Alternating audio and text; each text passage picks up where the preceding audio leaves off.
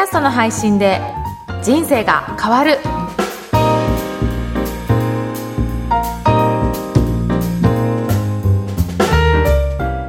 皆さんこんにちは、声ラボの岡田です。こんにちは、上田です。岡田さん、今日もよろしくお願いします。よろしくお願いします。今日はどんなテーマでいきますか？今回はですね、えー、Zoom ミーティングでえー収録するときの注意点についてお話ししたいと思います。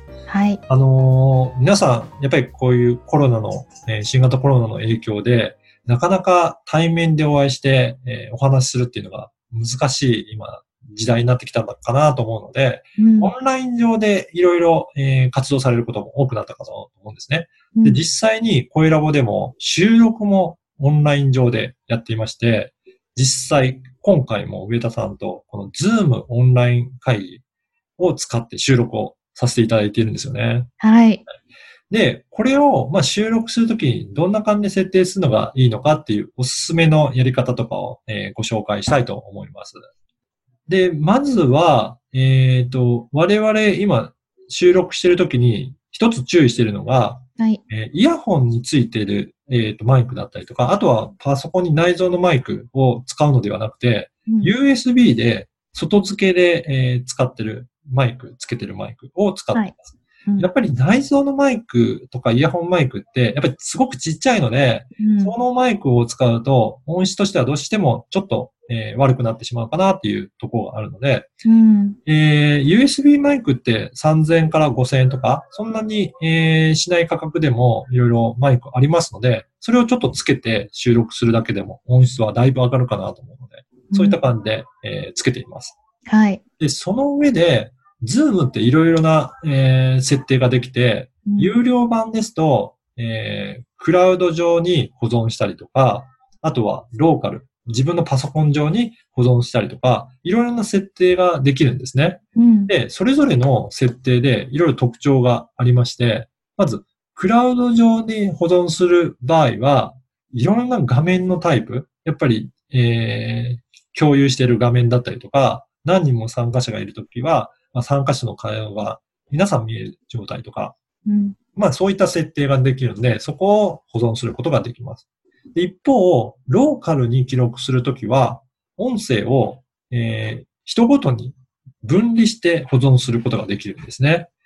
で、今回今、上田さんと二人だけなので、えー二人の音声をそれぞれ別々に保存して、で、後で音声調整だったり、えーノイズの調整だったりとかしやすくするために分けて保存しています。うんそうすることによって、その後の、えー編集が楽になるかなということでやっています。うん。上戸さんもこういったズームで録音したことはありますかね？あの、岡田さんに伺って、ズームで、あの、録音できるんだと思って、うんどこで録音できるんだろうと思ったら、い本当にあの、下のバーの一はい番右側にあるレコーディングっていうボタンを押すだけで、うんあの映像以外にも音声だけの収録もできるってことを知って、はい。すごい簡単で、それから使っています。そうですよね。使うときに、あの、私は編集するときは WAV かうん。MP3 なんですけど、あの、MP4 でしたっけ？MP4、はい。?MP4 で保存さ、ローカルに落ちるんですね。うんうん。で、そこから iTune に入れてん MP3 に変換するだけで、うん。本当に簡単に音声の素材としてあの使えるので、そうですねなん。て便利なんだと思って、はい。はい。そうですねあ、ごめんなさい。M4A です。M4A ですね。あ、音声の方、MP4 は映像で、M4A が音声ですね。はい。で、普通その M4A でなかなか編集できないソフトもあるので、それを編集しやすい MP3 に変化してるっていうことですね。はい。はい。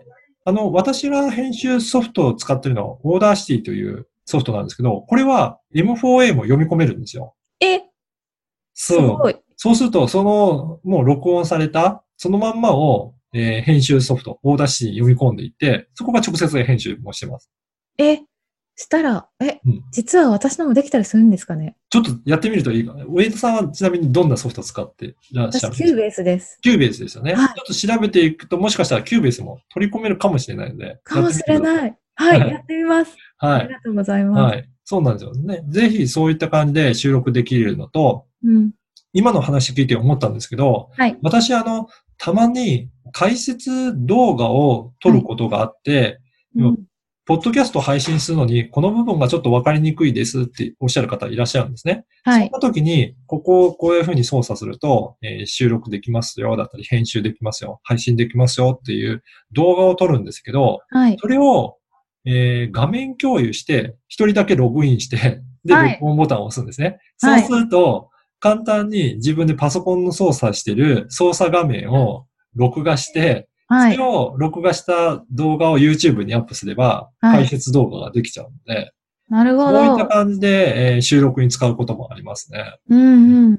そうすると、本当に、ポッドキャストは声で、音声だけでお伝えするんですけど、うんやっぱり細かい操作とか画面見た方がわかりやすいっていうこともあると思うので、うんその時は動画を保存して、それをシェアしていくのもいいかなと思います。確かに、両方ともできるから便利ですね。便利ですよね。うん。だから、この今、あの、オンラインでいろいろ情報交換している時代なので、こういったズームのツールも、えーうん活用しながら、いろいろ情報発信に役立てていただければなというふうに思っております。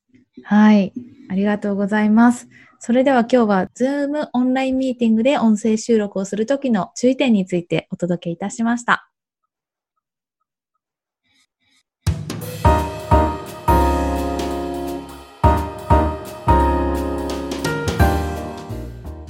続いてはおすすめのポッドキャストのコーナーです。今回ご紹介する番組は何でしょうか？はい。今回もゲストをお呼びしております。あなたのおかげを配信されている、えー田中さんです。田中さんよろしくお願いします。はい、よろしくお願いします。ありがとうございます。はい。あの、突然の、あの、振りにはい答えていただいてありがとうございます。ありがとうございます。この番組、どういった番組なのか、まず番組について教えていただけるでしょうか？はい、えーっとね、まあ、最近なんですけれども、まあ、お店の方が、お店をやってるんですけれども、はい。あ、どんなお店おなんです店、かはい。理美容室をですね、あの、経営してまして、はい。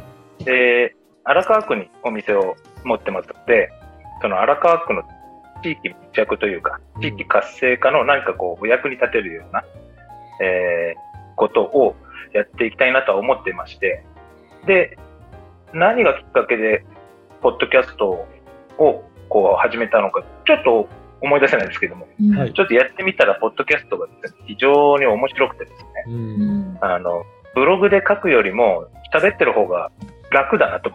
それでちょっと始めたところ、いろいろ切磋琢磨しながら、今のコーナーみたいなのやるっていう感じです。うん。やっぱりあれですかね、あの、ブログだと本当に文章を作っていかなきゃいけないんですけど、ポッドキャストだと語って、もう喋ってしまえばそれでコンテンツになっちゃうっていうところは楽ですかね？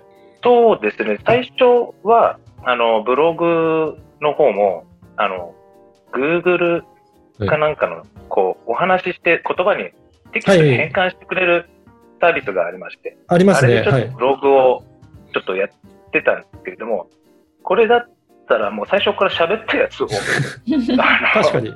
わざわざ適前する必要ないだって。そう、そうなんですよね。それでちょっと、もともと、あ、こっちの方が楽だなと思って。うん。で、やり始めてたら、いろんな機能とか、あといろんな人のポッドキャスト番組を聞いてたら、いろんなこうやり方をこう自分なりにこうできるようになってきて、うん。それで SNS の方にも、こう本格的にちょっと上げ、上げてと思って、インスタグラムだったり、ツイッターとか、フェイスブックですかね。あと、うんノートっていう、こう、はい SNS、うんあれの方にもテキストとして、えーオープニングトークを文字起こしして配信したりとかですね。うんあのとにかく1個配信したら全部にこうリンクつなげて、えーなんとか、なんとかやってますけど。うん。はい。やっぱりそうやっていろんなメディアに発信することによってファンも増えてきて、で、それで、ポッドキャストも聞いてる方増えてきたっていう感じはありますかね？そうですね。特にあの、ツイッターの方で、うん。あの、やはり先ほどのあっちゃんさんとか、うん。あの、順天堂キラテンさん、順天堂さん、はい。最近あの、メッセージちょっとやり取りさせていただきまして、あの、やっぱりそういうツイッターからちょっとつながり出してるな。っていう、うん。あと他にもやっぱりいろいろあの、ポッドキャスト番組やられてる方と、やっぱりリツイートとコメント一緒にして、あの、感想だったりを述べたりとかーしてると、だんだんこうつながって、で、番組を聞き合ったりとかして、で、コメントを送ったりなんかして、ちょっとこう、会ったこともないんですけれども、すごくこう、ポッドキャスター同士で、うん。なんかこう、つながってきてるなっていう感じは、最近すごく。やっぱりそうやってコミュニティとしても活性化していって、もう本当にいいツールになってますよね。で、私も思うんですけど、やっぱり声を聞いてると、どんな方なのか、なんとなく雰囲気がわかるので、あ、気が合うなとか、なんかそういうのがわかりやすいのかなと思うんですけど、やっぱりそのあたりが文字だけよりは、あの、つながってる感じあるのかなと思うんですが、いかがですかね？そうだと思います。やっぱ声うんの方が、こう、伝わりやすさうんっていうんですかね、感情だったり、こう、なんなんかこう、抑揚するんですよね。うんうんそういうのがすごく、あの、伝わりやすいのがやっぱ声の方が、うん。ね、文字はどうしても、ちょっとこう、なんていうんですかね、こう、冷たい感じもしちゃうなっていうのもあるので、僕は声の方が好きです。うんはい。上田さん何かありますかね？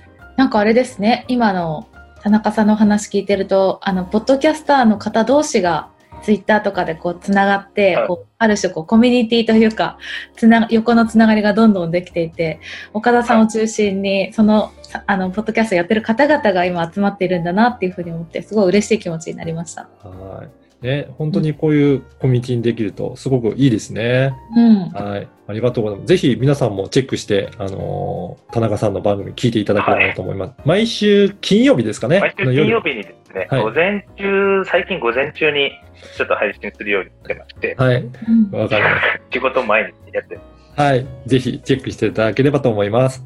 はい。はい。それでは今日はあなたのおかげをご紹介いたしました。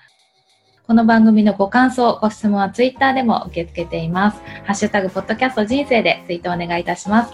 それでは岡田さん、ゲストの田中さん、ありがとうございました。ありがとうございました。